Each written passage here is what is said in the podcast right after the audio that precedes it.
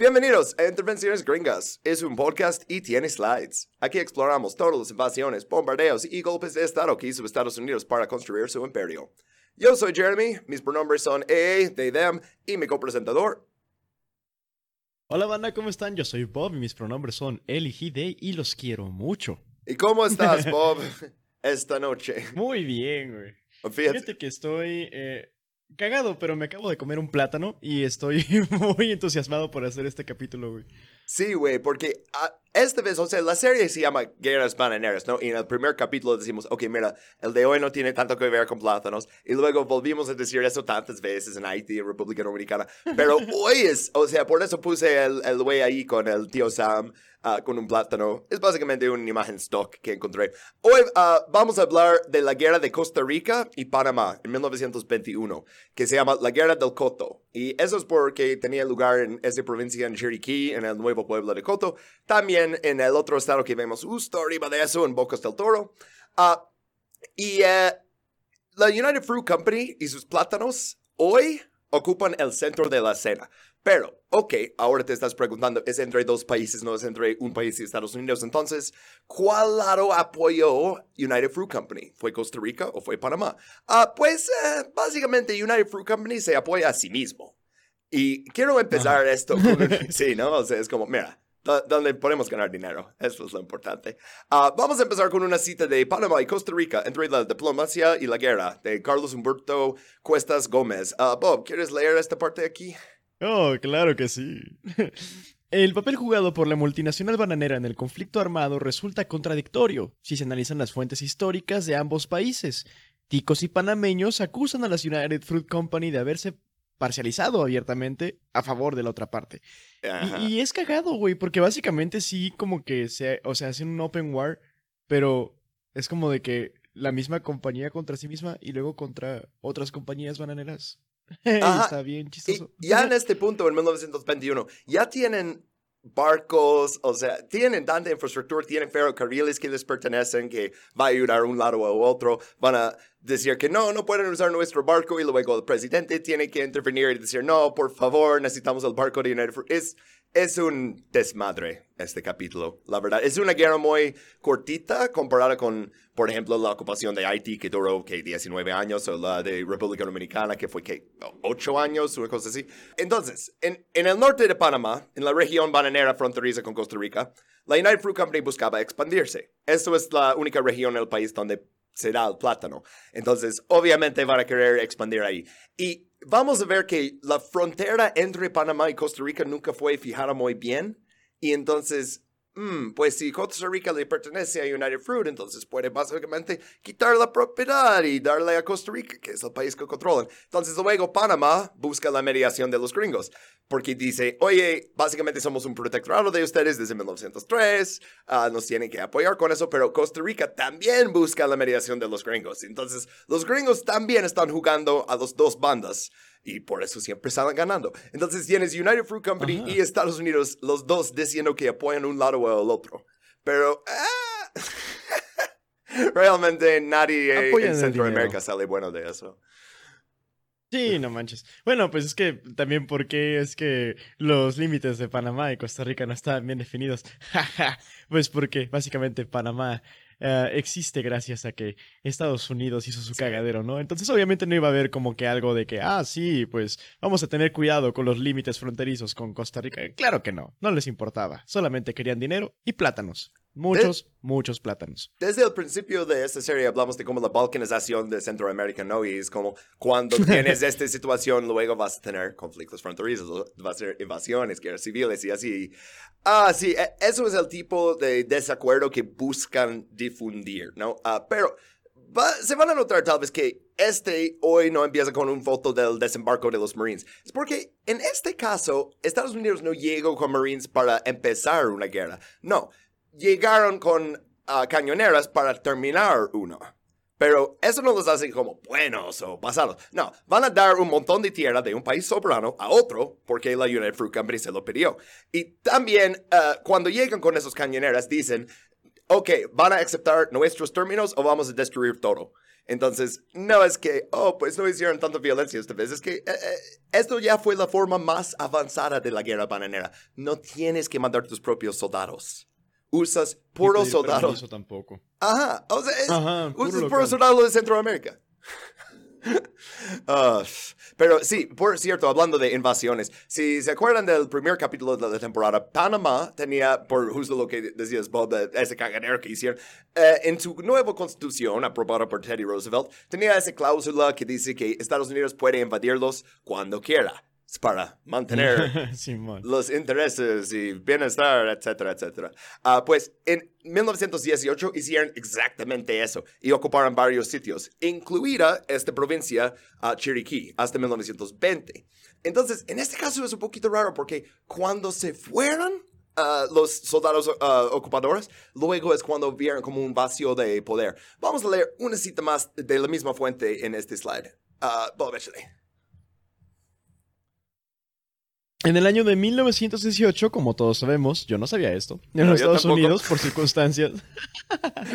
en los Estados Unidos, por circunstancias pueriles, decide intervenir militarmente en Panamá. La situación se inició en las ciudades de Panamá y Colón y se extendió posteriormente a las provincias de Veraguas y Chiriquí, permaneciendo en la región chiricana... Chiricana, qué chistoso. Eh. Chiricana hasta el año de 1920. como Chiricana, como en Chiriquí, no. Ah, pero entonces, Ajá, sí, sí, o cagado. sea, en este caso salen de ahí. Y, ¿sabes? O sea, me hubiera encantado encontrar fotos de los Marines en Panamá en 1918. Es, casi imposible encontrar eso. o sea, ah, búscalo tú si quieres, pero eh, no estaban tomando muchas fotos. Nomás era como acción de, oh, este país ya controlamos, nomás estamos llegando para ponernos como de guardias y así. Ah, pero eh, regresando a otras cosas que hablamos más en el capítulo de Honduras, las ciudades de las compañías fruteras. O sea, que eran, ah, lo hablamos mucho en Honduras, los que como Trujillo y así, los que estaban en la costa, ¿no? Y que eran países dentro de un país. ¿No? O sea que no les pagaba con dinero, toda la propiedad le- les pertenecía, entonces tenía que seguir exactamente las reglas de las, el varón de frutas local y no tenía como ninguna protección o existencia de, de otro gobierno menos la compañía. Pero no habíamos hablado mucho de cómo era eso ni cómo sucedió en Costa Rica y Panamá, pero realmente para contar esa historia tenemos que retroceder porque Costa Rica fue eh, el primero, ¿sabes? O sea, esto terminó siendo el caso en básicamente todo Centroamérica y Colombia y México, pero, eh, o sea, dominado por los intereses de Estados Unidos y sus empresas, pero eso realmente empezó en Costa Rica. Si estás escuchando esto desde Costa Rica, felicidades porque fuiste primero. ¡Eh! Ah, pero entonces, ah, vamos a retroceder un poquito en el siguiente slide aquí y hablar, volver a hablar de hecho de Minor Cooper Keith. En este slide tenemos Minor Cooper Keith, que ya habíamos hablado de él, pero hoy regresa en gran forma para hablar de Costa Rica. Y no, no nos gusta decir que las guerras son culpa de una sola persona, o sea, como enseñan en la escuela en Estados Unidos que, oh, toda la Primera Guerra Mundial es porque algún serbo asesinó. Ah, no, no, procesos históricos, no, y no creemos en la teoría del gran hombre. Pero aún así, cabe mencionar que yo creo que sin la existencia de este Minor Cooper Keith, Centroamérica sería un lugar muy diferente. ¿Qué opinas, Bob? Sí, completamente. La neta es que este vato ah, es un hombre de negocios. Y de verdad, hizo muchos negocios. Muchos negocios. Entonces, a ver, vamos a repasar entonces cómo es que Minor Cooper Keith y United Fruit Company y cualquier de las empresas bananeras, cómo hacen un monopolio bananero en una república centroamericana. ¿Cu- ¿Cuáles son los pasos? Mm, primero te robas la tierra. Y eso lo puedes hacer con infraestructura. Ya sea que digas, "Eh, yo te voy a construir un puerto o yo te voy a construir las vías. Y luego no terminas ahí. Dices como de, "Mm, te construiré todas las vías férreas, pero me quedaré con toda la tierra 20 kilómetros alrededor. ¿Alrededor de qué? ¿De las estaciones? No, de las vías. de todas las vías. Y voy Así a poner las vías la tierra. en la, en la mejor tierra Ah, para sí. poner plátanos también. Exacto. Entonces pueden ser vías que pueden ser a veces muy, muy, muy disruptivas para los países, pero que son demasiado, dema- ¿cómo se dice? Profitable. Que son, Rentable. eh, que dejan mucha feria. Sí, que dejan, sean rentables. Dejan mucha feria para los bananeros. Culeros. Sí, sí. Y luego que tienen ese monopolio dicen, ah, porque yo lo construí, no, me puedes cobrar impuestos y yo voy a poner líneas de telegrama, pero yo los voy a controlar y todos me tienen que pagar, no sé, 10 centavos por cada telegrama o algo así. Y no suena como mucho y luego termina con toda la riqueza del país. Es, es, es un modelo de, mira, yo te doy un ferrocarril y tú me das tierra, ¿no? Uh, uh, pero esto se estableció en Costa Rica y luego tuvo tanto éxito que él empezó a repetirlo y luego otros en Honduras y otros en Haití, pero luego decidieron no construir nada y no más robar. pero uh, sí. Tuvo mucho éxito. Entonces... Y si no les gusta, voy a ir a llorar con Estados Unidos y van a traer güeyes que no saben qué están haciendo aquí y que van a hacer actos de racismo. Así sí. que se me calman, culeros. Sí. De hecho, vamos a ver que la primera vez que United Fruit, incluso antes que se llamaba United Fruit, pero la empresa bananera de los hermanos Keith uh, pidió una intervención de Estados Unidos, fue en Costa Rica en el siglo XIX y Estados Unidos no les peló. Pero ahorita vamos a llegar a eso. Primero, debemos seguir el método socrático. Entonces, ¿qué es una Costa Rica? Suena como una costa que también está rica. Uh, en, en, encontré una citación increíble para esta parte de un libro que se llama Plátanos, como The United Fruit Company dio forma al mundo, de Peter Chapman. Uh, es medio larguito, uh, pero está increíble. Bob, échale. En 1502, en su cuarto viaje, Colón desembarcó en la costa atlántica y la llamó Costa Rica, la Rich Coast. Fue un acto de deseo tenía que informar a sus patrones en casa, a los que había sobrevendido los bienes que se ofrecían. Tierras de la vanidad y el engaño las llamaban. Colón abandonó Costa Rica para emprender la etapa más miserable de sus viajes. Con su flota recorriendo la costa en medio de tormentas del norte en busca de lo que él imaginaba que podría ser un paso marítimo hacia China, volvió a casa destrozado por la artritis y con sus barcos comidos por los gusanos de mar. por los gusanos, no, no, no, esta no suena como una Costa Rica en lo más mínimo, güey. Ahorita está bonito, ¿no? O sea, Sí, tengo entendido no, que sí. sí. está bonito. Hey, tienen un montón de como ecoturismo y, y toda la cosa. De hecho, tengo ah, un, un ni, ni tanto amigo, pero como conocido de mi, mi prepa que también terminó viviendo en Latinoamérica, pero vive en Costa Rica y trabaja en, en turismo, como da- dando tours y así. Este. Eh, tuvimos diferentes ah, caminos, pero los dos llegamos aquí, al sur de la frontera. Ah, ok, pero necesitamos avanzar un poquito después de Colón. O sea, eh, me encanta burlarme de él, pero necesitamos eh, pasar unos cientos de años desde el pirata artrítico y sifilítico. No dice se necesita, pero ah, todos sabemos. Entonces, saltamos a 18 de agosto, 1871. Y una declaración hecha por el jefe de la Suprema Corte de Costa Rica y el nuevo presidente, que era el general Tomás Guardia. Tiene general de- delante de su nombre y es presidente. ¿Quieres adivinar cómo llegó a ser presidente? Bob? Golpe Es- militar. De- ok, pues no. Fíjate que era el general Oh. elegido por el anterior presidente, que era el, el doctor José María Castro, para tomar el poder oficial y resistir otros golpes militares. Porque había otros generales conspirando en su cuenta. Entonces dice, necesito mi propio general, pero no va a ser un golpe porque él va a seguir el corriente. Ah, ah, pero yo, entonces Oh. Castro, te mencioné que era el presidente más el jefe de la Suprema Corte, porque eso ahora era Castro. Se puso así como, ok, yo voy a mantener el poder siendo el... Me encanta la política centroamericana, siempre tiene tantas pinches capas, o sea, es como, es como las cebollas o los ogros, ¿no? Ah, pero entonces, Castro... Referencia de Shrek, sí. Ok, Castro es el padre de la patria costarricense, pero aún así, siendo padre de la patria, ah, pues fue dispuesto dos veces en golpes militares. Pero ahora ya pusieron guardia como presidente. Ahora había suficiente estabilidad, entre comillas, porque estamos hablando de Centroamérica en siglo XIX. ah, Obviamente. Sí, pero para atraer in- inversión extranjera. Entonces, ese día que mencioné, 18 de agosto, ah, se anunció la constitución, o no, la construcción de un ferrocarril desde la pequeña ciudad de Aleluya, en el extremo occidental de la alta meseta de Costa Rica, bajando 160 kilómetros hasta la costa este. Y, ah, oh, por, por cierto, ah, ¿qué crees que va a pasar con este general que puso ahí para no hacer golpes militares y... eh, ¿Qué, qué crees que va a hacer? Seguro va a ser muchos golpes militares. Ah, exacto, le va a traicionar Castro después. este, pero eh, entonces, luego le, le condenó a la, a la prisión en 1874 por un supuesto plan para secuestrar a Guardia. Eh, política centroamericana, una belleza, siempre. Ah, pero entonces, sí, pero eh, Sí. no, no quiero burlarme demasiado de eso porque no le dieron un juicio, le torturaron, eh, todo una culurada. Pero entonces, en este momento, antes de eso, cuando tenían, entre comillas, estabilidad, ok, vamos a construir este ferrocarril. ¿Por qué es tan importante? Pues antes de que se construyera el canal de Panamá, y eso es mucho antes, o sea, décadas, ah, los, eh, la gran industria en Costa Rica, tanto en Nicaragua como hablamos, era el café. Y los cafeteros de la costa oeste no podían exportar su cosecha al mercado estadounidense, que es donde ganan más dinero, ¿no? Entonces lo que tenían que hacer era una de dos cosas, llevarlo en burros a un ferrocarril que tenían en Panamá, que fue construido por Estados Unidos ah, como 20 años antes, durante un fiebre de oro, o la otra es navegar por toda Sudamérica para llegar al, al Golfo de México y a- así como a Nueva Orleans y los puertos y así. Pero uff, entonces este ferrocarril desde la alta meseta hasta el costa este es Costa Rica entrando en el mercado internacional. Y como sabemos, cuando un país centroamericano entra en el mercado internacional es como socio igualitario. ¿Verdad? Ah.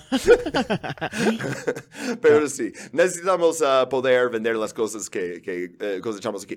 Oye, Bob, esto es un super deep cut de temporada 1, pero ¿te acuerdas de Henry Miggs o Don Enrique? Como le gustaba que le llamaran.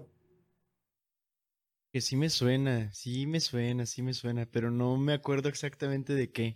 Yo, yo, yo tampoco, o sea, porque lo vi leyendo de eso, y yo, a ver, Henry Miggs, Henry Miggs, y yo, ah, ok, ok, necesitamos un repaso, porque lo que él hizo fue, ah, se fue a San Francisco durante el fiebre de oro después de robar ese territorio de México, ah, y eh, hizo un fraude y robó un montón de dinero, y luego con su dinero se fue a Chile, y llegando ahí decidió, voy a construir un ferrocarril. Ah, y entonces ya había, eh, se había hecho como, eh, o sea, cambió su nombre de Henry a Don Enrique, ya se consideraba como un, un hombre de negocios ah, latinoamericano. Y aparte, no tienen tratados de extradición por criminales gringos. Era, es algo muy común, ¿no? O sea, que, que vimos que, oh, ¿por qué llegó ahí? Ah, pues eh, fíjate que hizo fraude en Texas, fíjate que hizo fraude en California y ahora necesitaba ir más al sur donde lo podían atrapar. Pero sí, o sea, ya era, ah, o sea, eh, estaba construyendo otros ferrocarriles también en Perú, pero en Costa Rica le habían pedido, oye, tú eres ese gringo que construye ferrocarriles con inversión, ¿puedes invertir en esto en Costa Rica? Y dice, sí, pero estoy comprometido con otro proyecto en Perú, entonces voy a poner mis sobrinos, Henry Keith y Minor Cooper Keith, ah, para gestionar ese proyecto en Costa Rica. Y otros hermanos también, pero neta no son importantes para la historia, nomás el, más grande Henry Keith y el más chiquito Minor Cooper Keith. Ah, y como mencioné, es, el hermano mayor. Entonces, él escogió el trabajo más fácil para sí mismo, que es ahí en la maceta. Pero ah, Minor Cooper Keith fue enviado a Limón en una mula. Y eso es donde hay muchos mosquitos y es difícil, ¿no? Pero ah, supuestamente, si crees lo que dicen en CNN y otros propaganda capitalista, gente como Minor Cooper Keith son creadores de empleo. ¿no? Uh, the job creators. Ah. Ellos vienen a darnos nuevos trabajos en sus proyectos. Ah, ¿Qué tipo de trabajos creo en Costa Rica? Pues, número uno, ninguno fue para costarricenses. No, no, no, no, no, no. no.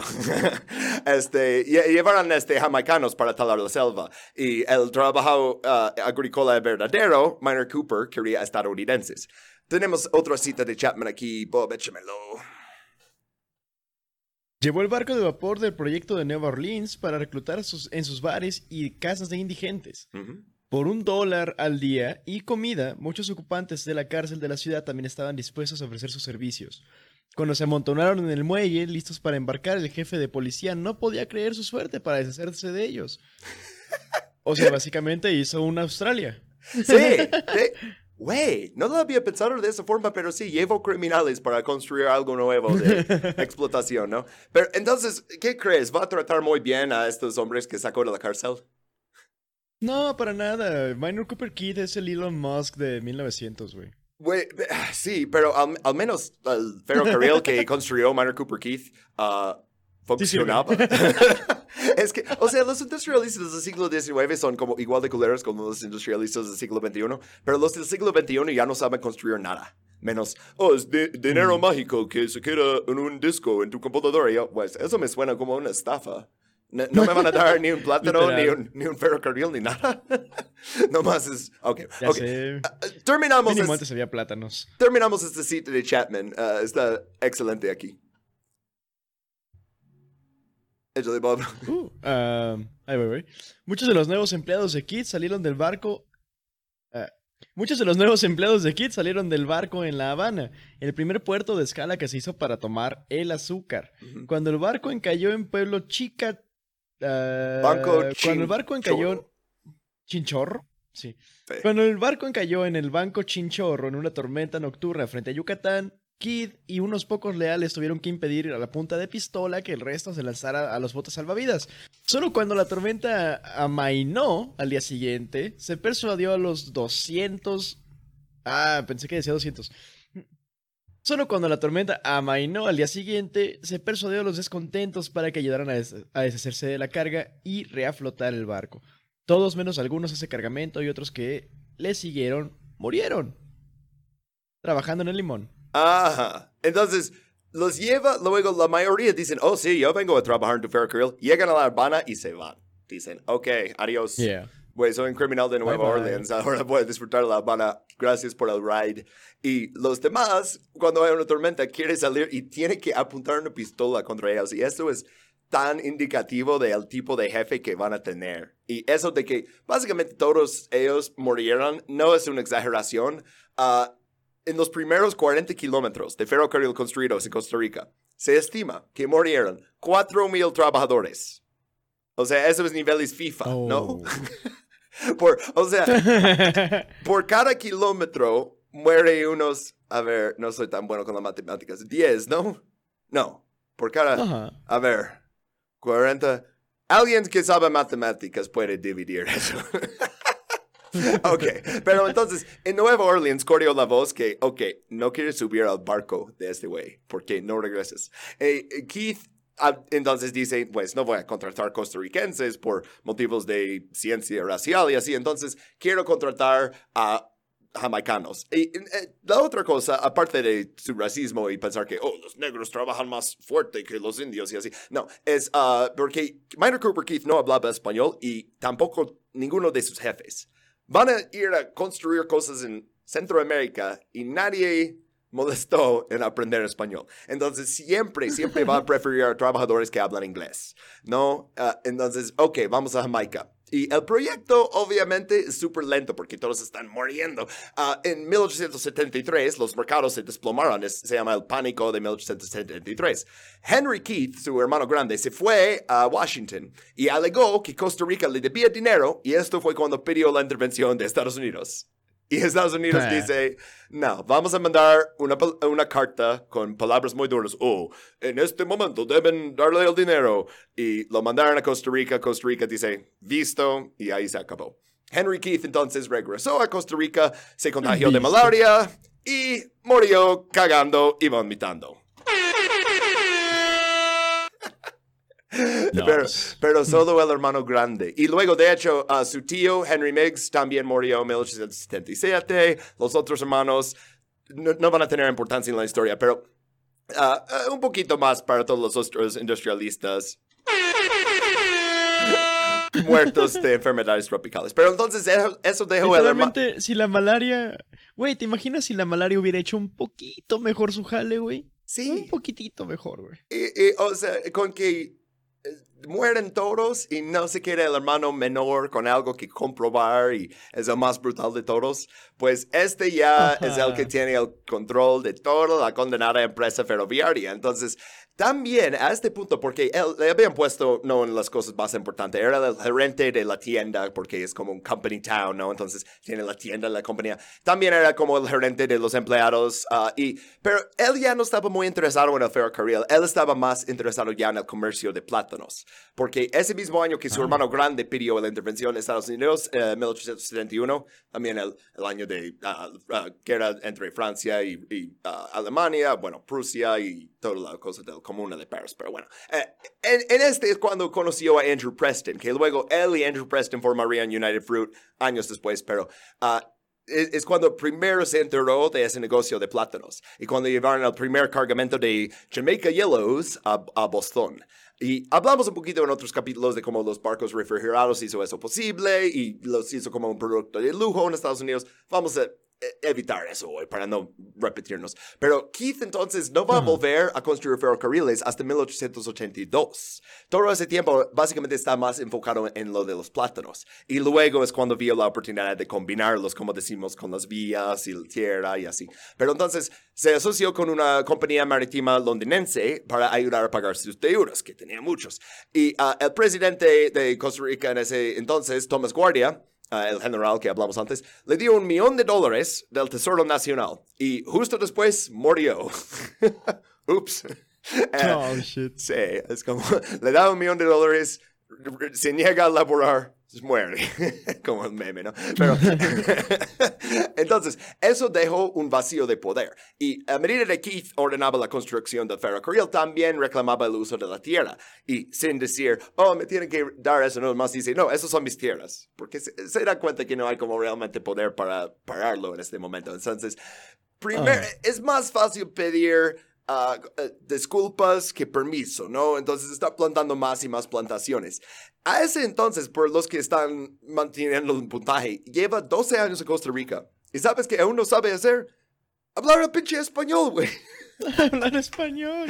No, no, no importa. Pero eh, también a ese punto es cuando se casa con la realeza costarricense, porque se comprometió con Cristina Oh. Castro Fernández. Y esto es la duodécima hija de doctor José María Castro y su esposa, Doña Pacífica.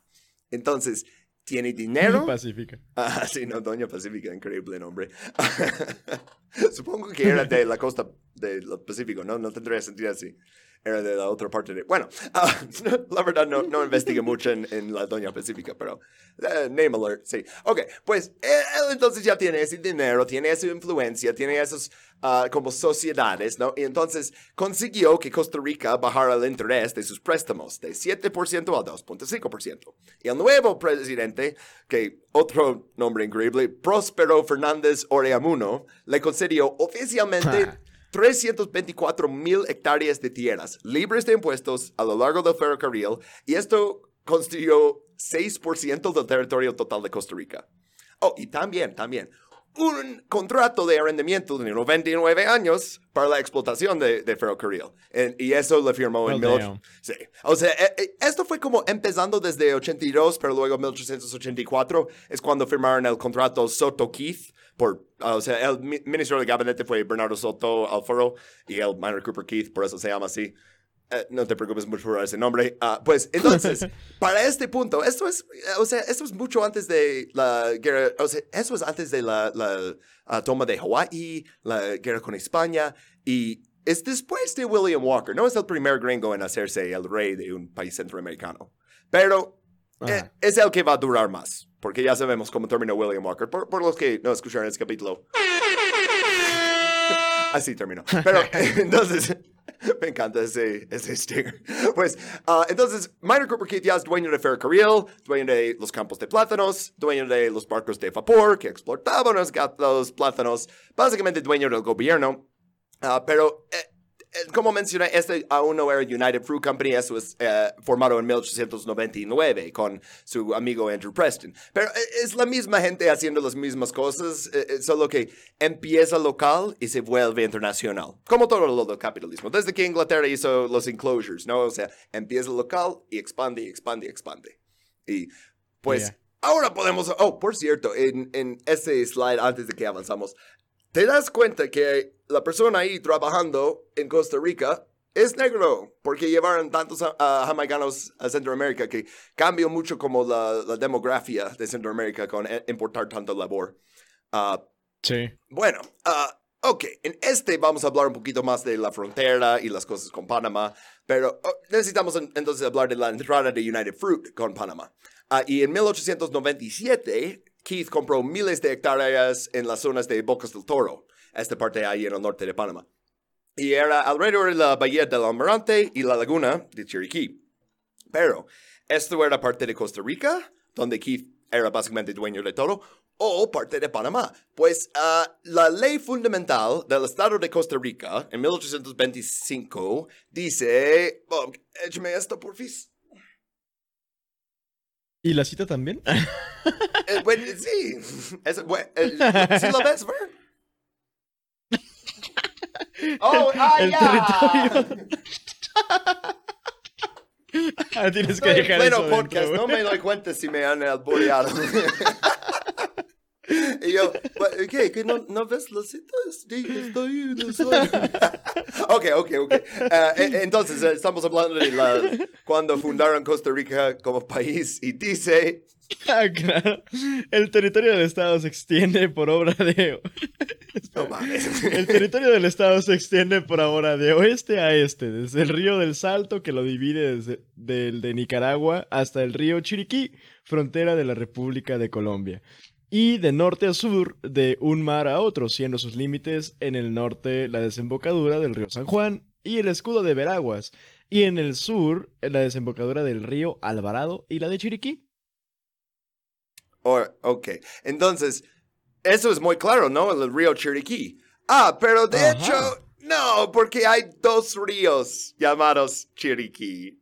¿Te acuerdas Ah, el primer no. capítulo que hicimos, temporada 1, capítulo 1, del Río Grande, que divide Estados Unidos y México? Pero hay- no hay ningún río que es Río Grande, puede ser el Río Bravo o el Río Nueces. Entonces, hay que hacer una guerra Mm. y quitar la mitad del país. No, ah, pero, o sea, pero e- es un poquito como esto, porque nadie está muy claro con eso. Ah, entonces, eso viene porque hay ah, un río Calovadora y Chiriquí Viejo. Y el primero fue llamado Chiriquí en 1886 y Río Alvarado en 1825. Y el segundo, que solo se llama Chiriquí, también se llama Calovera. ¿Ya están confundidos? Porque yo también. Pero ah, entonces Yo también. decidieron, cuando ya había mucho interés en Panamá por el canal, entonces empezó con los franceses, igual que eso, ah, de hacer una división desde Europa y decirle a los centroamericanos qué hacer. Entonces el primer mapa es el Fallo o el Lauro Lobet. Es interesante que tiene dos nombres, si el Fallo Lobet o el Lauro Lobet, ¿no? Pero fue dictado el 11 Ajá. de septiembre. ¡Ey! De- de- siempre sale en cada capítulo, ¿no? No cada, pero Qué bastante. gran fecha, ¿eh? Sí, pues ah, 1900, por el presidente francés Émile Loubet. Entonces, ah, eso fue para fijar las fronteras de Costa Rica, Panamá, que todavía era una provincia de Colombia. Pero el segundo mapa es el Fallo o el Lauro White.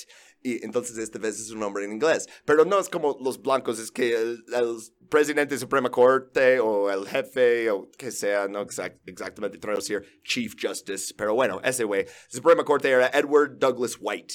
Y esto fue el 12 de septiembre 1914, que esto sería la frontera.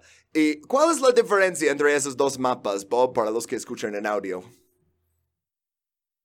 Uh, that's the same picture. No, no, no, no, no. La, la de arriba y la de abajo. ¿No ves la diferencia? Ah, ah, sí, sí, sí. ¿Cuál Ah, país sí, tiene más mitad, territorio? es- sí, sí, sí. de- Pa- Panamá, Panamá. Mucho más. en el primero, pero luego lo cambiaron a... eh, El de abajo es, es el de 1914. Es que el, el primero es. El primero es Colombia, ¿no? O sea, como tal. Y luego ya es la separación de Panamá, ¿no? Hola banda, soy Jeremy, interrumpiendo para hablarles de cómo financiamos este podcast. No escucharon ningún anuncio en este capítulo y no escucharán ningún anuncio en ningún capítulo. Una locura, ¿verdad? O sea, ¿cómo pretendemos que nos paguen? Bueno, lo que hacemos es vender capítulos bonus del podcast a ustedes los oyentes. En patreon.com, Intervenciones Gringas Podcast, puedes elegir entre niveles a partir de un dólar y 50 centavos y obtendrás capítulos bonus cada mes. Únete hoy y ayuda a mantener nuestro podcast independiente y sin publicidad. Patreon.com, Intervenciones Gringas Podcast. Y ahora, volvemos al show.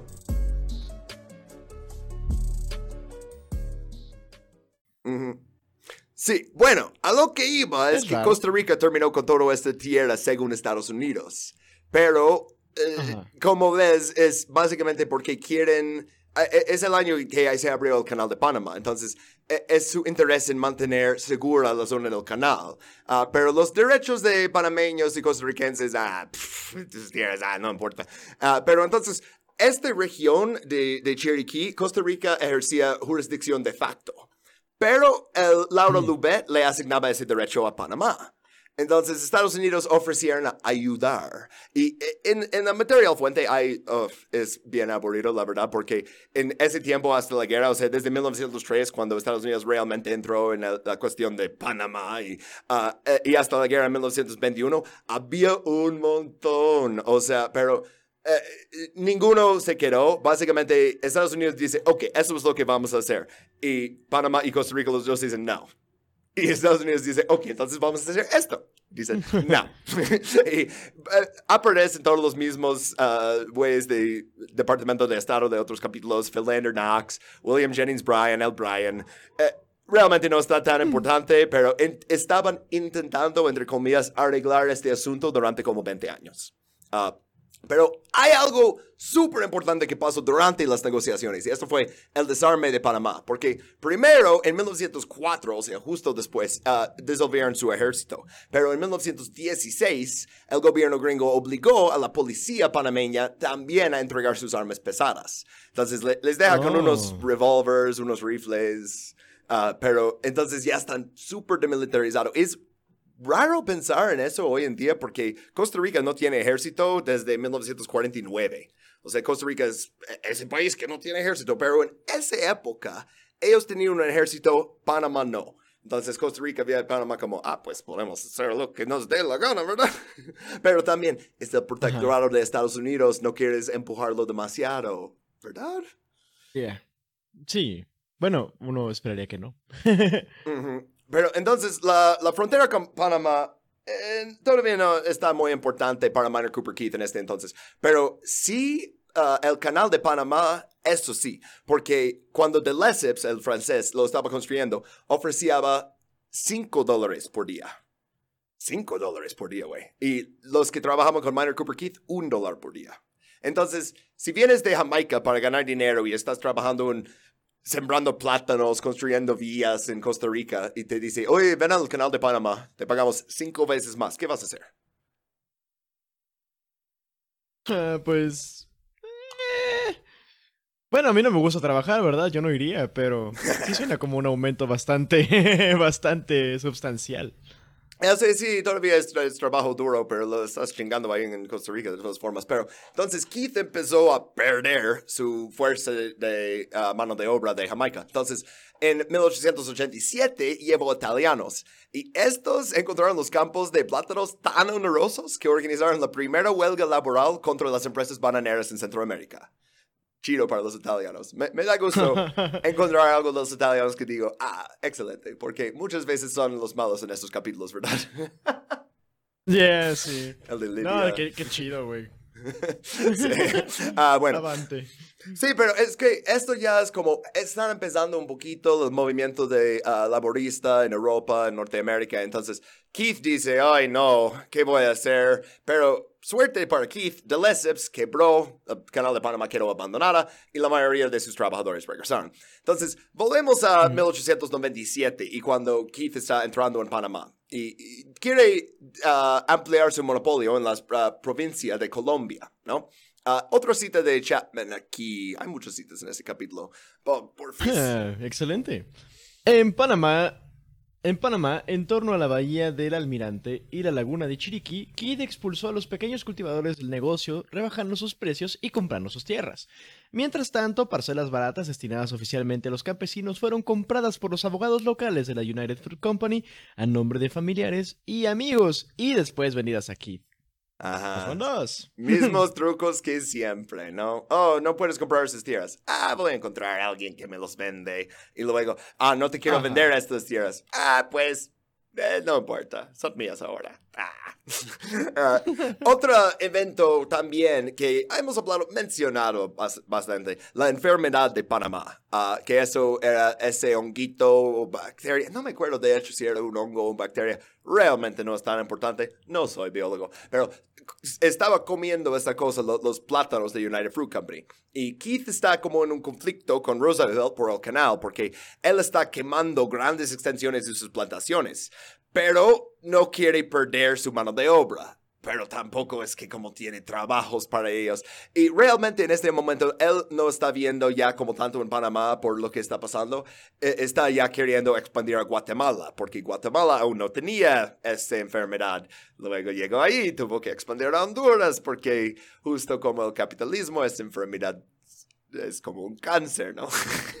ok, pero entonces él empezó a presionar a los británicos en Jamaica que no enviaran mano de obra, y eso es una cita de él, a un lugar tan terrible como Panamá. No, no, no, mándalos a Costa Rica, a mí, fábrica de muerte, ¿no? Pero entonces ahora... A, dos, a dos cuadras, además. Es raro pensar que United Fruit Company y Roosevelt no eran amigos en ese entonces, pero como que tenían diferentes eh, o sea, Roosevelt era mucho más enfocado en el canal que en unos plátanos, ¿sabes? O sea, por todo lo que significa para Estados Unidos y no solo para una empresa. Pero es interesante que Keith le dice un lugar terrible porque ah, había otra empresa y otro alerta de nombre, American Banana Company o ABC. Y este compró tierras en la zona de Chiriquí y era rodeado por las plantaciones de United Fruit Company. Y una vez que ABC, uh, había talado la selva y había puesto su línea ferrera, entonces el ejército costarricense, bajo las órdenes de Minor Cooper Keith, llegó, les informó que en realidad no estaban en Panamá, estaban en el territorio costarricense. Entonces les confiscó la tierra y se la entregó a United Fruit Company.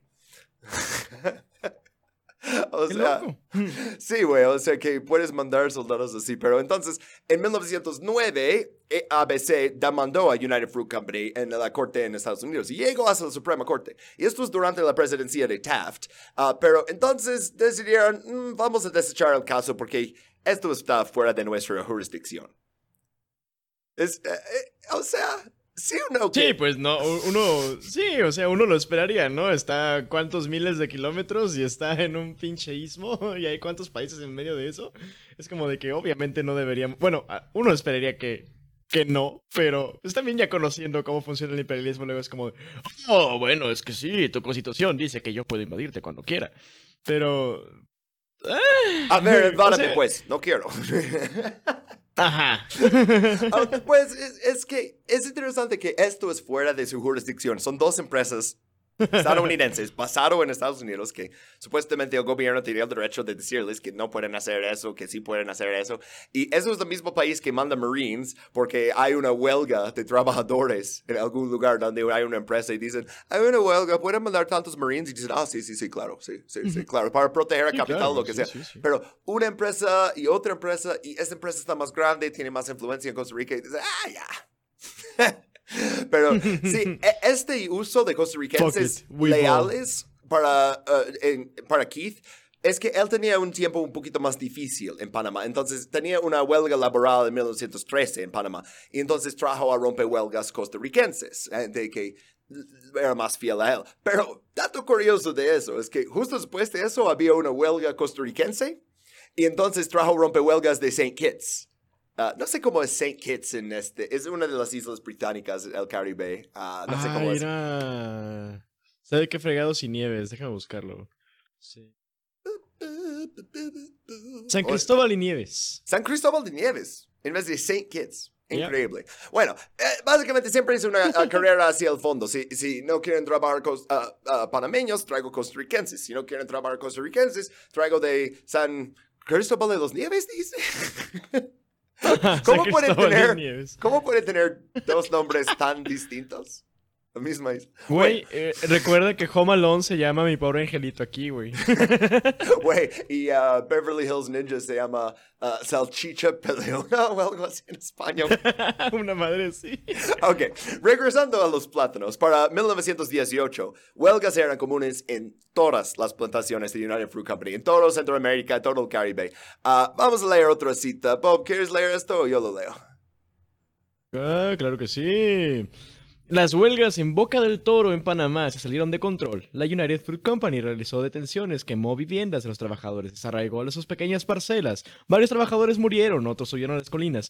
Los disturbios se extendieron a lo largo de la costa atlántica desde Panamá hasta Limón. En Costa Rica, con informes de jamaicanos obligados a trabajar a punta de bayoneta. La empresa aceptó la mediación de uno de los ministros de la iglesia de los jamaiquinos. Y luego lo arrestaron. ¡Sí! Güey, sí o no que así empezó, ¿no? Con los criminales de Nueva Orleans que tenían que apuntarles una pistola para que no, para que no desembarquen ahí en, en Yucatán. Y ahora tienen jamaicanos que apuntan de bayoneta, están trabajando. Nadie quiere hacer este trabajo. O sea, eh, no es una coincidencia que justo, justo todo eso empezó en los 1870s, ¿no? Justo después de que terminó la esclavitud supuestamente en Estados Unidos. ¿Y qué hacen? Van a poner plantaciones y tenemos misma imagen en esto porque ahí están trabajando en Panamá y otra vez los jefes son blancos, los trabajadores son negros. Es, eh, exactamente el mismo patrón de lo que hicieron con el algodón en el sur, ¿no? Y el azúcar y todo. Ah, eh, es tan descarado, ¿no? Como que, oh, mira, mira, terminamos la esclavitud.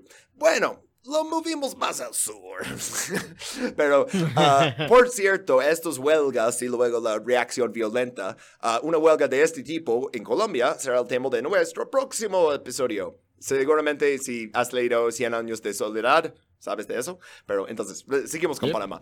Uh, sorpresa, esto es el año en que Estados Unidos decidió activar esta cláusula en la Constitución panameña y enviar a los Marines para, como siempre, proteger los virus americanos, la propiedad y los centros... Ya, ya saben. Lo mismo, ¿no? Pero esto es cuando vinieron y se quedaron ahí dos años, se fueron a finales de 1920 y esa guerra, la intervención de hoy, estalló febrero 1921. Entonces vamos a ver cómo todo, este como slow burn del conflicto ya se convirtió en una guerra. Y en este slide tenemos unos personajes más que necesitamos hablar. Ah, por cierto, los que están viendo, arriba tenemos a oficiales y soldados del ejército expedicionario panameño, tuvieron que sacar de nada porque no, ya no tenían ejército, ¿no? Y el segundo, el de abajo, son costarricenses de eso. Pero, uh, ok, entonces, en este periodo, entre las declaraciones de los lauros, los de Lobet y White y luego la guerra, había serie de conflictos de baja intensidad, nada que realmente eh, eh, vale como un slide, pero es como Costa Rica ocupa un pueblo en el lado panameño, luego Panamá ocupa un pueblo en el lado costarricense, y dicen, ah, regrésalo, y dicen, ah, regresa el tuyo, y, ah, ok. Uh, pero entonces, uh, en 1916 es la primera vez que se puso más seria, porque Costa Rica ya vio su oportunidad.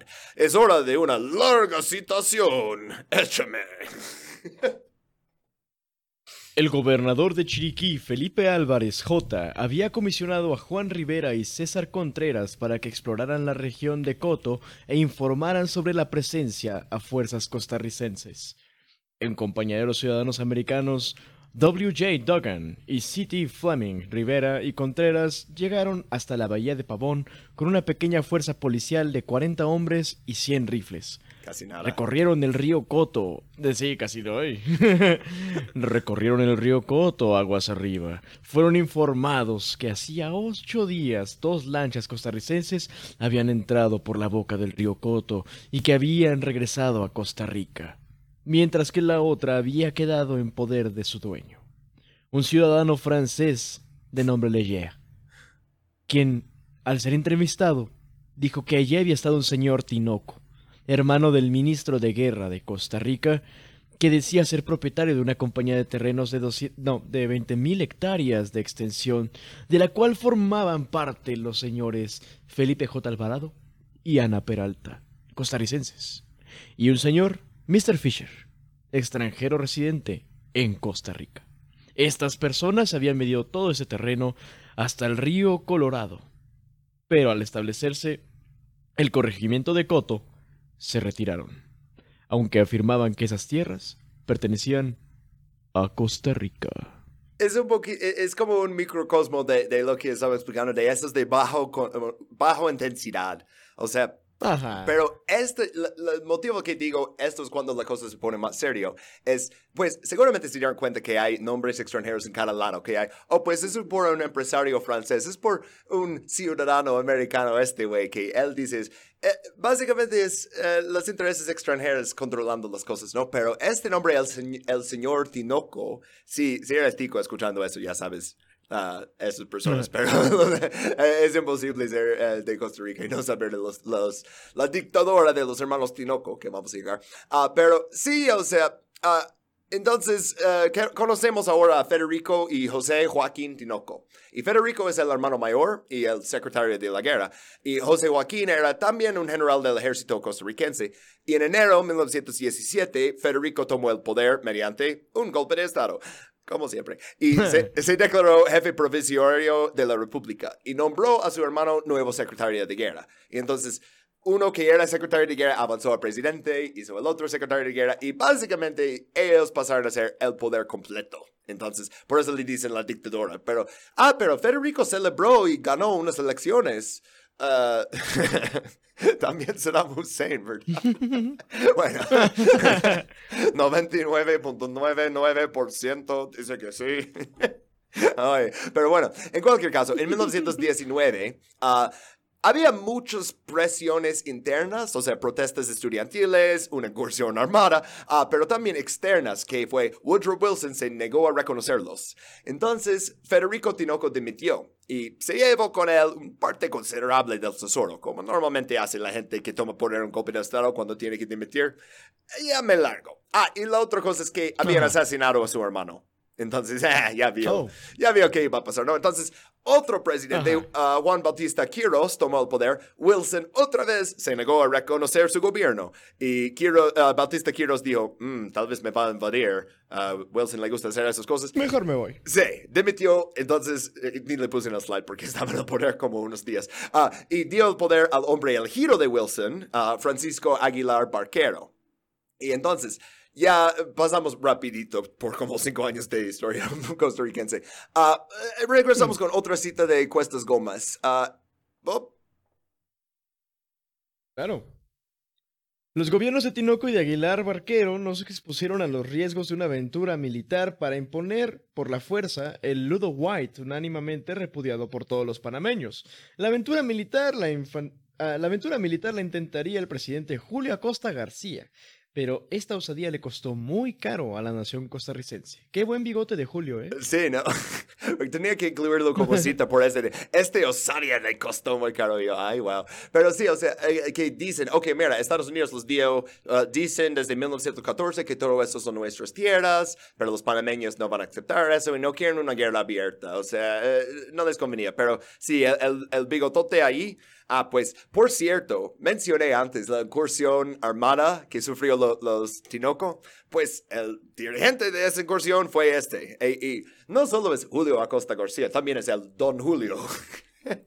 A cada persona que le pone Don Enrique o Don Julio o algo así, resulta ser un malo. Mm, interesante. Bueno, no, no sé si tan malo. Eh, eh, los costarricenses pueden decidir si eh, este es un buen figura de su historia. Es una figura complicada. Entonces, este levantó un ejército rebelde en Nicaragua y desde ahí invadió Costa Rica ah, por el pueblo de Peña Blanca. Y fueron derrotados en la batalla en ah, El Hobo, pero luego los tinocos desaparecen. Entonces, él es bastante popular y ganó elecciones presidenciales de forma súper aplastante en diciembre de 1919. Y esto como el ensayo general que tuvieran con los barcos costarricenses explorando el territorio panameño, pues en diciembre de 1920 Acosta lo volvió a hacer, pero esta vez un poquito más serio. Y otra vez con extranjeros, güey. Albert Renaud Mm. uh, Delacroix uh, era un ingeniero francés que le mandó a hacer un recorrido por toda la región y esta vez quería un informe detallado de todos sus asentamientos, habitantes, propiedades, pero dice, no puedes decir que vienes de mis órdenes, tienes que ir disfrazado de un explorador y minero. Es, eh, como digo, es un medio complicado, pero ah, e- esta guerra recibe su nombre, o sea, de la guerra del Coto, por el río Coto, también por el pueblo nuevo de Coto. Ah, ah, esta parte del informe que Delacroix produjo sobre sus habitantes está increíble. Esto era el pueblo nuevo de Coto que van a empezar una guerra. Bob, ¿qué tenía? Tenía eh, siete ranchos y los siguientes jefes de la familia, Manuel Pinzón, ausente, Vicente Lescano, que era un policía, a Faustino Cerci, a Eusebia Cedaño, Uh, Mateo Aparicio y Natividad Quintero. Uh, tal vez había dos perros y tal vez alguna población pequeña de gallinas. Así es, güey. Hay siete personas, uno ahorita no está, uno es policía, uh, no sé si tiene una arma ni nada, pero supuestamente es la policía de la región, tiene que tener uno, supongo. Y ya, siete ranchos. No, no escribieron cuántos hijos tenían todo, nomás escribieron eso, pero a lo mucho, haz de cuenta que cada uno de esos vatos tiene cinco hijos. Aún así estamos hablando de 35 personas. Ah, no, agrega esposa. Estamos hablando de menos de 50 personas, güey. Entonces, Delacroix regresa y le presenta su informe a Julio Acosta García. Y dice que la zona allanada por Panamá está muy poco poblada, e-, esas propiedades son de muy poca importancia, el número de ganado insignificante, ranchos de construcción rudimentaria extremadamente pequeños y que no había una sola casa en toda la región. Eh, pero manches. Julio Acosta García dice, ok, vamos a la guerra. Entonces, ok, pues, uh, pero este informe es importante porque desmiente las afirmaciones que, oh, había costarricenses ahí que se quejaban de las autoridades panameñas intervenían en su política y, civilmente en sus negocios y propiedades. O sea, la, mayor, la mayoría absoluta de esos habitantes eran panameños. Y aparte, no hay muchas vidas y muy pocas propiedades costarricenses. O sea, es realmente es una zona sin mucho de eso.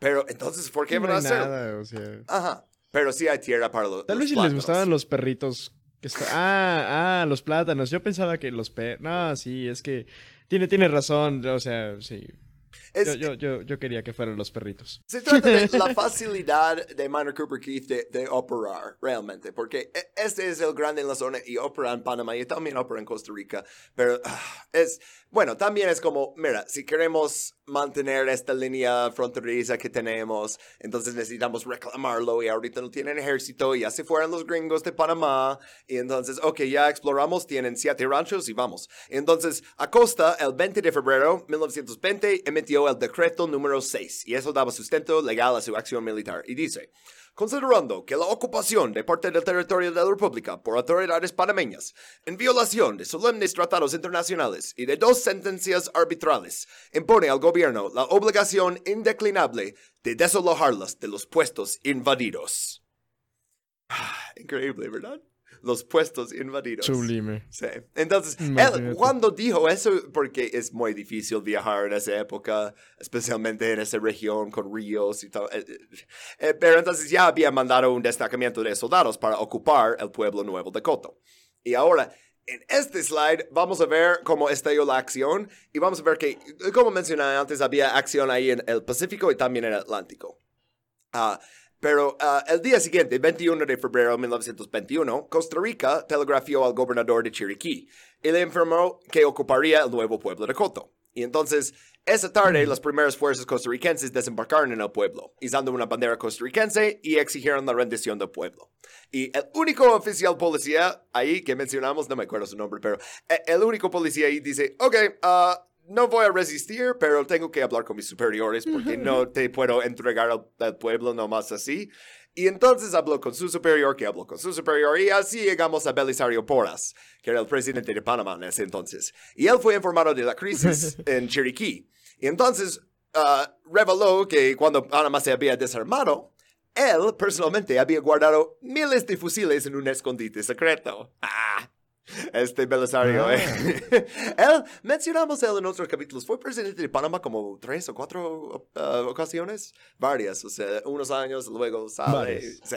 Uh, pero entonces él dice, Otro gran bigote. Sí, también es, es de la época. Para ser el presidente de una república centroamericana y que te tomen en serio, necesitas el bigote, pero uff, de, de Doug Dimmadome, el dueño del Dimsdale Dimmadome.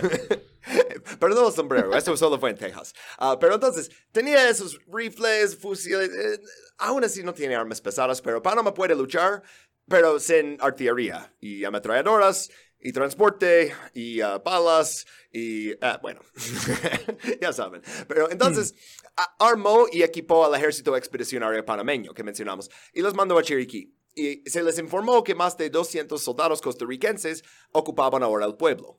Acuérdense, un pueblo de siete ranchos. Ahora tienen 200 soldados. Y el 26 de febrero, el presidente Porras declaró el decreto número 49, reconociendo la acción de Costa Rica como una invasión, instaurando un reclutamiento de todos los hombres panameños de 18 a 40 años. Eh, pero serían organizados bajo la Policía Nacional, porque todavía no podían tener un ejército oficialmente, entonces eso es una expedición bajo la policía. Eh, eh, estaba jugando un poquito con lo de no queremos que Estados Unidos vuelva a ocuparnos, pero a la vez necesitamos defendernos. Ah, pero hizo algo más que reclutar soldados. Belisario Porras también es una figura medio complicadito de la historia. Ah, el 2 de marzo, el Congreso Constitucional, a solicitud del Poder Ejecutivo y por la inminencia de la agresión extranjera, suspendió por 60 días las garantías consignadas en artículos de la Constitución. E, es un montón de números, no voy a leer todas, pero básicamente vamos a suspender todos los derechos. Uh, se impuso la censura sobre todas las publicaciones impresas, todas las comunicaciones telegráficas, cablegráficas, radiográficas. Ya no puedes decir nada, nadie tiene derechos. Uh, por un pueblo de siete ranchos y por 200 costarricenses. se me hace que ya quería hacer eso, ¿verdad?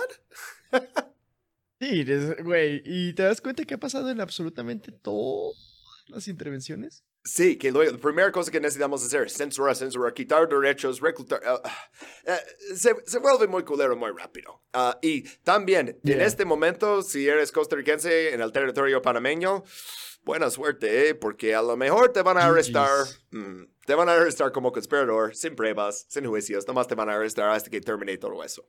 Eh, eh, sí, pero en, en, la región del Coto, o sea, lo que tiene el nombre de Guerra de Coto. Las cosas le fue re mal a Costa Rica. Los soldados panameños, los que no habían sido en un ejército permanente y no tenían buenas armas ni nada, pues lograron rodear los barcos y guarniciones y emboscarlos e incluso capturaron una lancha gasolinera costarricense que se llama La Sultana junto con sus armas pesadas. Entonces ahora tenían armas costarricenses capturadas.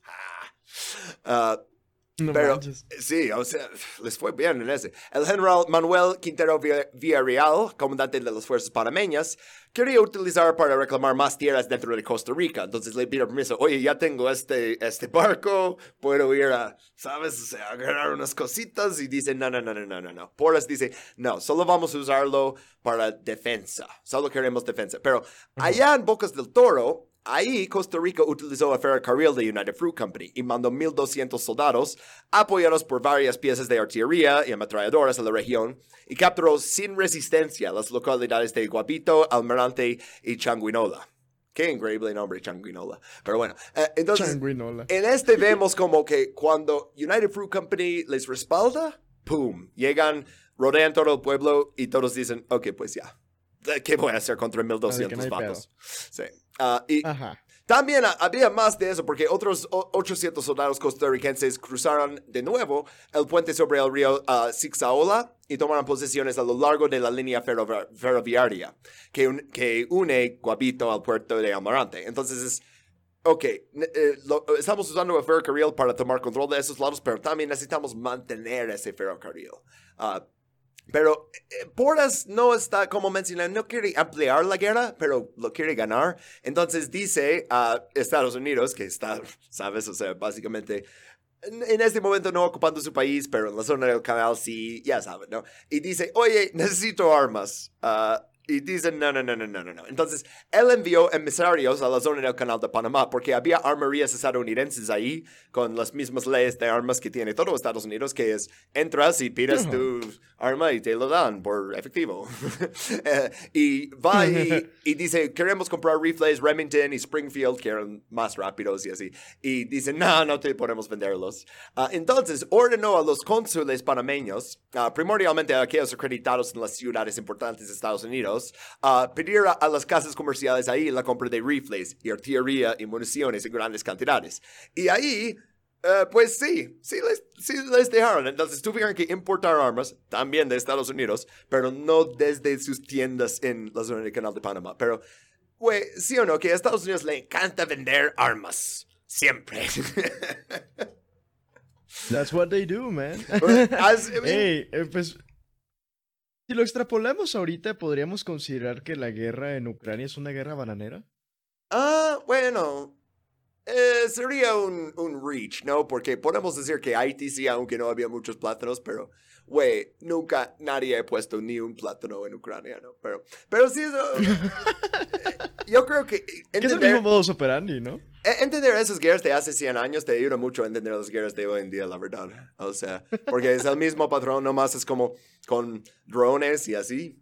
Pero estamos Ajá. hablando en esa época de unos tantos vatos con, o sea, unas pistolas six shooter y este, unos rifles Remington. Pero sí. Y Ah, pueblos de siete perros, sí. pero entonces tenemos en una situación victorias panameñas y en otra situación victorias costarricenses, o sea, panameñas en el Pacífico y costarricenses en el Atlántico. Pero no importa, la guerra está, eh, justo empezó en este slide y ya va a terminar, porque duró unas semanas. Ah, eh, eh, terminó a favor de Costa Rica. ¿Pero por qué? Bueno, en este slide ya vemos. Por barcos de Estados Unidos y también barcos de United Fruit Company. Ah, eh, estamos a 6 de marzo, empezó 21 de febrero y ya va a terminar. Eh, eh, El capítulo de hoy va a ser más corto por eso. A ver, ¿cómo vamos de...? Ah, mira, ya pasé una hora de todas formas. Ah, pero eh, sí, entonces, el Departamento de Estado envió un telegrama a los gobiernos de Panamá y de Costa Rica para insistir en el fin de los combates. Ah, leemos unas secciones de su cable al gobierno de Costa Rica. Ah, oh, El Departamento de Estado ha tenido hoy informe de que el territorio adjudicado por el Lauro White a Panamá ha sido invadido por tropas costarricenses que ahora avanzan sobre Almirante y Bocas del Toro. El gobierno de los Estados Unidos reconoce el hecho de que la controversia relativa a la frontera entre las repúblicas de Costa Rica y Panamá fue finalmente resuelta por laudo. Por el laudo de... ah, por, ¿Sí dice por laudo? Por el laudo del Chief Justice White. Arre, arre. A ver, deja repito esa parte. El gobierno de los Estados Unidos reconoce el hecho de que la controversia relativa a la frontera entre las repúblicas de Costa Rica y Panamá fue finalmente resuelta por el laudo del Chief Justice White en calidad de árbitro.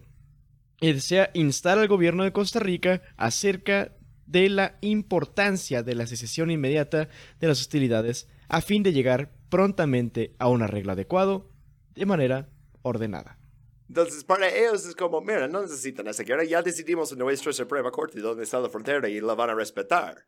Y si no, mira el tamaño de esta Ajá. artillería. O sea, es como, ok, no rompan el statu quo. O sea, eso es lo más importante. Entonces, este es cuando este cañonero, el USS Sacramento, apareció en el puerto de Almirante.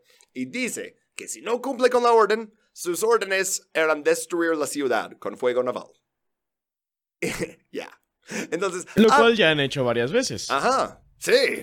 O sea, no es una amenaza de la nada. O sea, si, si eres en el gobierno en uno de esos países, sabes que ha pasado a los otros países vecinos, ¿no? Y, eh, entonces, Ajá. También permitieron que un barco de vapor de United Fruit Company anclara en el puerto y evacuara a los gringos, los familiares de los jefes y así. Porque sí, Ah. estamos aquí para proteger los, las vidas de ellos. Pero ¿cómo lo hacemos? ¿Usamos nuestro barco para evacuar a nuestra gente? Eso, eh, si no, No. nos mandas un barco y evacuas a tus personas, no me parece como tan invasión. Pero no, mandas tu barco armado a amenazar la población civil de esa ciudad, mientras un barco privado de la empresa que estás apoyando, ese lleva a las personas. Pero tu misión realmente es amenazar con la destrucción de una población civil. Ah, y esto, por cierto, es la primera vez que lo puse en el slide, no más porque pensé que era un chido tener un slide con dos barcos, pero no es la primera vez que un barco de vapor de United Fruit Company jugaba un papel en esa guerra, y no era la última tampoco. El gobierno panameño había solicitado el uso del, del vapor a Ulua para transportar sus soldados hacia el norte, y se negaron. Pero cuando Costa Rica aceptó retirarse de Bocas del Toro, entonces uh, United Fruit Company ofreció el vapor Torrealba para ayudar a evacuar los soldados. Entonces están atracados en el territorio panameño y los panameños intentan negarse a permitir su salida. Pero entonces United Fruit Company habla con el capitán de USS Sacramento y dice necesitamos hablar con presidente Porras porque United Fruit Company puede usar la Marina de Estados Unidos para hacer negociaciones internacionales, al parecer. Como dije, esa guerra está bien osada con lo que hace United Fruit Company. Pues él no tenía ningún problema con permitir la salida de invasores costarricenses de su país, pero lo permitió condicionado a que los norteamericanos garanticen que el Torrealba transportaría a los costarricenses del Amarante directamente al Limón, debidamente escoltado por el Sacramento. Entonces dice, sí, pueden llevarlos, pero tú tienes que escoltarlos y tienes que ir con ellos, y sin permitirle ningún otro movimiento a tal nave. Entonces dice, sí pueden llevarlos, pero tienes que llevar a esa cañonera muy lejos de mi costa. Ah, y pues, eh, pero suena desde eso como United Fruit Company está del lado de Costa Rica. Pero la verdad es que eran odiados en todas partes. En los primeros días del conflicto, las oficinas de United Fruit en, en Limón fueron objeto de actos vandálicos. Costa Rica estaba segura de que apoyaban a Panamá. Pero este vandalismo no detuvo el flujo de plátanos. Uh, una cita más antes de continuar con el siguiente slide aquí. Bob. Cuando se le preguntó a un representante de United Fruit su opinión de los desroces a las oficinas de la compañía en Limón, contestó que el asunto no merecía importancia y con satisfacción concluyó, que su, eh, su, concluyó su entrevista diciendo al reportero de la Estrella de Panamá que el servicio de corte y exportación de banano no había sufrido en lo absoluto. El día de pago transcurrió de lo más tranquilo y Rodos se había entregado al trabajo diario y honrado. Sí, el trabajo honrado de un dólar por día para morir de enfermedades tropicales exportando plátanos para hacer algún güey rico. Entonces es como, en Costa Rica están diciendo, oh, United Fruit está ayudando a Panamá. Lo, lo, que vimos es que ofrecieron más apoyo realmente a, Costa Rica, pero luego eh, eh, en Costa Rica creen que les están apoyando a Panamá y, y, la realidad es que no están a favor de ningún país, están a favor de sus plantaciones de plátano y punto. uh, sí, y, porque en realidad, o sea, ¿cuándo la United ha apoyado a algún país? O sea... Desde el hecho de que ya se están robando sus tierras desde el inicio con sus contratos, ya es como de que sabes exactamente cuáles son sus intenciones cuando llegan en barcos. O sea, ya es como de, güey, sería, sería demasiado out of character, ¿no? Como que decir, ah, estoy del lado de Panamá, estoy del lado de Costa Rica. Sí, no, pero para nada, güey. Son intereses privados, como siempre. Y es lo que sigue pasando al día de hoy, güey. Sí, o no más que sin intervenciones de los Marines. En ese sabían no fumble the bag. O sea, ¿Cuántas vidas, cuántos trillones de dólares perdieron en la guerra en Irak y al final Estados Unidos controla el petróleo de Irak? No. o sea, sí permitió más la entrada de capital privado y así, pero la dominación de esa época, me parece que los industrialistas y los departamentos de Estado de hace 100 años eran mejores en sus trabajos de dominar el mundo y, y hoy ya tienen esa ventaja de que empezó ese proceso hace tanto, pero me parece que son más pendejos ahora, la verdad. Ajá. No, creo que no ayuda mucho a nosotros o nadie en el sur global en tanto a condiciones materiales, pero al menos sabemos que uh, podrían hacerlo mucho peor si no fueran tan incompetentes. En el siguiente slide, hablando del día de hoy, chiquita banana. Porque sí, no, es que United Fruit Company dejó de existir y ya no hay este, explotación de trabajadores para las fincas de plátanos. Todo lo contrario, sigue exactamente. Uh, pero entonces, en septiembre, eso, eh, la guerra terminó en marzo de 1921, pero en septiembre una delegación panameña aceptó los nuevos límites territoriales. Entonces conservarían Bocas del Toro, que originalmente era su territorio, no estaba en disputa hasta que Costa Rica lo invadió porque estaba perdiendo en el otro lado, ah, pero debían ceder el territorio de Coto, donde ganaron las batallas y recuperaron su pueblo. Ah, medio colero, ¿no? Como eh, vamos ganando y luego nos invadieron en otro lado y luego tuvimos que... Dicen que podemos mantener lo que nosotros invadieron, pero tenemos que perder. Ah, sí. Pero entonces, las relaciones diplomáticas, como uno podría imaginar, entre Costa Rica y Panamá, pues quedaron suspendidas. El presidente Porras decretó un duelo nacional por un mes, pero el gobierno estadounidense no quería manifestaciones. Dice, no pueden ir a decir nada. Entonces hicieron como un luto de silencio, que dieron como uh, vueltas en un parque juntos sin decir nada, sin tener carteles, porque no querían Uh, después de todo eso, provocar otra intervención de Estados Unidos. O sea, justo habían salido de uno. Uf, les fue mal a todos en esto, básicamente. Pero para 1927, el ánimo nacional cambió en ambos países. Empezaron a normalizar sus relaciones. Uh, en 1941, el presidente panameño, más frecuentemente derrocado, el Arnulfo Arias Madrid, uh, deberíamos hacer un capítulo sobre él en algún momento en el futuro sobre uh, los golpes de Estado Sí. contra Madrid. Y, y Arias también era muy fan de Mussolini. Es eh, Ah, figura muy... ¿Por qué seguimos encontrando gente en Centroamérica y Caribe que son fans de Mussolini? Que- que súper adora Mussolini, sí, what the fuck, man. ya les ha pasado en varios capítulos. Bueno, este, por, sin divagar demasiado en, ah, en Arias hoy, pues firmó un tratado con su contraparte costarricense, ah, que, por cierto, estoy diciendo costarricense todo este tiempo, ¿es costarricense? Ah, bueno, lo arreglamos en post. Oh, no. No importa, saben que no soy de aquí. Ah, Eh. pues pusieron ya una frontera, entonces 20 años después de esa guerra. Ah, pero este es también cuando Estados Unidos apoyó un golpe de Estado contra él. Ah, sí, Eh, bueno, Costa Rica, mientras tanto, siguió siendo, eh, no me gusta usar la- el término, pero sí, eh, República Bananera, ¿no? O sea que todo se eh, trata del mono- monopolio de plátanos que tiene otra empresa, ¿no? Pero hicieron una huelga masiva contra United Fruit Company en 1934.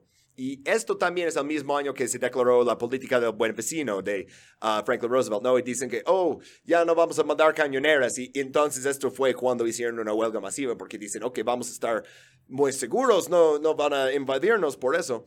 Pero para este entonces United Fruit ya era demasiado grande, entonces hicieron lo que habían hecho antes, pero ya en gran escala, de quemar los terrenos, de quemar las viviendas, matar líderes de huelga. Es lo mismo que ah, habían hecho desde los criminales de Nueva Orleans, o sea, ¿sabes? A- a- resolver todo con una pistola, pero sí, es... ah, no más era más grande escala, ¿no? Y ah, sigan con ese mismo, como, no sé cómo decirlo, ah, mala suerte. No, mala suerte no me parece lo suficiente. Tiene que ser algo más. Dominación. ah, hasta hoy en día con Chiquita.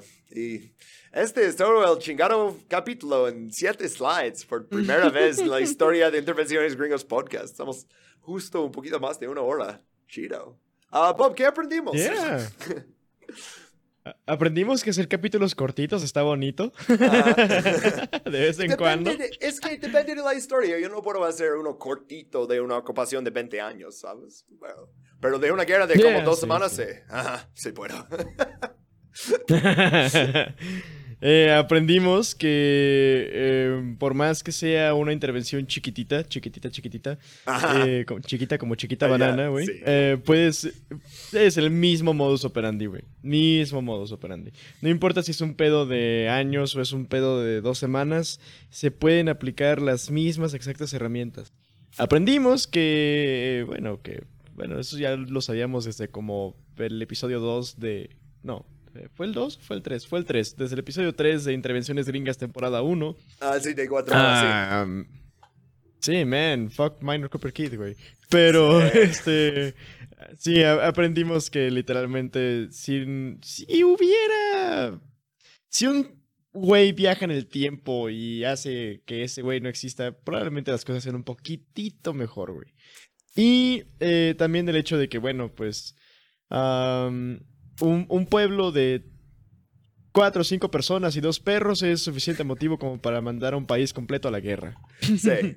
Y luego, o sea, por esa acción, porque dicen como que incluso durante la dictadura de los Tinoco, dicen, nah, realmente no queremos eso, sabemos cómo termina eso. Pero el, el Don Julio, ah, sí, échale. Y sabes que le fue bien, No. al final, le fue bien, o sea, terminaron dando más tierra a su país, no sufrió tantas consecuencias, ¿no? Ah, sí. Pero sí, o sea, me parece que eh, United Fruit Companies, eh, hablamos de ellos como el pulpo, ¿no? O sea, eso es lo que les decían en ah, Guatemala. Ah, oh, no me acuerdo cuál país empezó este término para ellos. Según yo era Guatemala. Pero sí, esta es otra manera que tenían sus tacos. No siempre se ve como, o sea, en, en los otros países. O sea, en algunos vimos ocupación de mucho tiempo, como República Dominicana. En Honduras vimos conflictos de menor escala, pero todo el tiempo. O sea, ¿cuántas invasiones había en el capítulo de Honduras? Como siete, ocho, una cosa así. Llegan unas semanas y se van. Y en este es como, no más tenemos que amenazar. Realmente todas las cosas que están pasando aquí entre United Fruit o ABC, que eh, al final les dicen, nah, United Fruit Company también puede robar a gringos, o sea, Ah, siempre, o sea, table stakes que pueden robar a, cos- costarricenses y panameños. Pero sí, también les da permiso de robar las tierras de, de otros después de que hacen todo el trabajo pesado.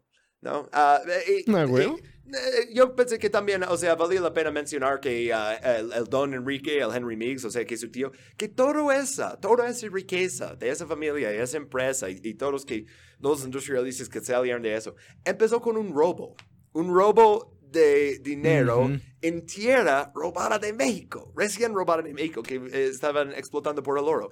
Entonces, luego es, eh, eh, o sea, básicamente tráfico de, eh, de personas, ¿no? O sea, lo que hicieron primero con los de Nueva Orleans, luego con los de Jamaica, luego con esa isla de San Cristóbal de las Nieves. O sea, cada vez es, es lo mismo de traficar en personas para fines de lo que es esencialmente esclavitud.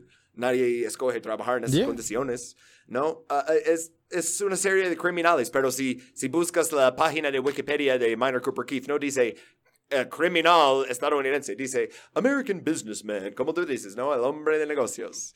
Y ah, es un Mm. negocio es robar y matar, güey, y quemar viviendas y quemar terrenos y quemar lo que no les sirve y... ugh. Ah, Muchos, muchos negocios. Sí, güey. Ok, ángulo cultural. ¿Qué vamos a, qué vamos a escuchar sobre la cultura? Uh, ¿sí dice Black Sabbath? No mames. Sí, te lo dije en ¿qué? serio, güey. Se nota que no revisé ese slide. ok, ok. Eh, A, a ver, ¿cuál Black Sabbath tenemos hoy? A ver, vamos a ver si, si saben cuál rola de Black Sabbath es, güey. Pero se las voy, obviamente se las voy a decir en inglés, pues porque, pues, yeah. las podría leer en, en inglés, pero, pero no, no quiero. Así que, banda, hoy les voy a leer esta canción, a ver si alguien sabe quién es. Pongan en los comentarios si descubren. Yeah. Si saben cuál canción es, lo ponen en los comentarios y les daremos un like porque eh, sí, así funcionan las cosas. Bueno, am, ahí va. Este es el ángulo cultural de el capítulo de Costa Rica y dice Generales reuniéndose en masa, como brujas en misas negras, mentes malvadas que planean destrucción, hechiceros maquinados por la muerte. Ya lo En tengo. los Ah, campos sigue, los cuerpos arden. Mientras la máquina de guerra sigue andando, muerte y odio para la humanidad envenenando sus mentes lavadas. Los políticos se esconden a sí mismos. Ellos empezaron la guerra, pero ¿por qué deberían ir a pelearla? Ese rol es de los pobres. El tiempo juzgará a sus mentes enfermas de poder que hacen la guerra por diversión, usando a personas como peones de ajedrez. Esperemos a que les llegue su juicio final. Ahora en completa oscuridad, el mundo deja de girar. Las cenizas caen donde quemaban los cuerpos.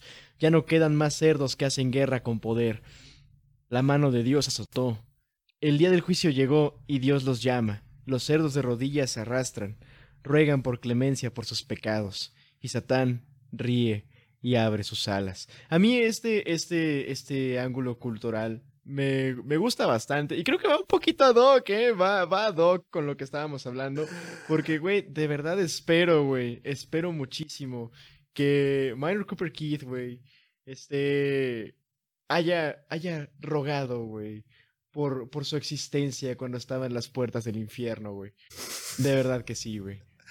Lo duro, eh, este, hoy, si, si quieren hacerse eh, daño psíquico, pueden ir a buscar el como ah, perfil que escribió New York Times sobre Minor Cooper Keith en 1903.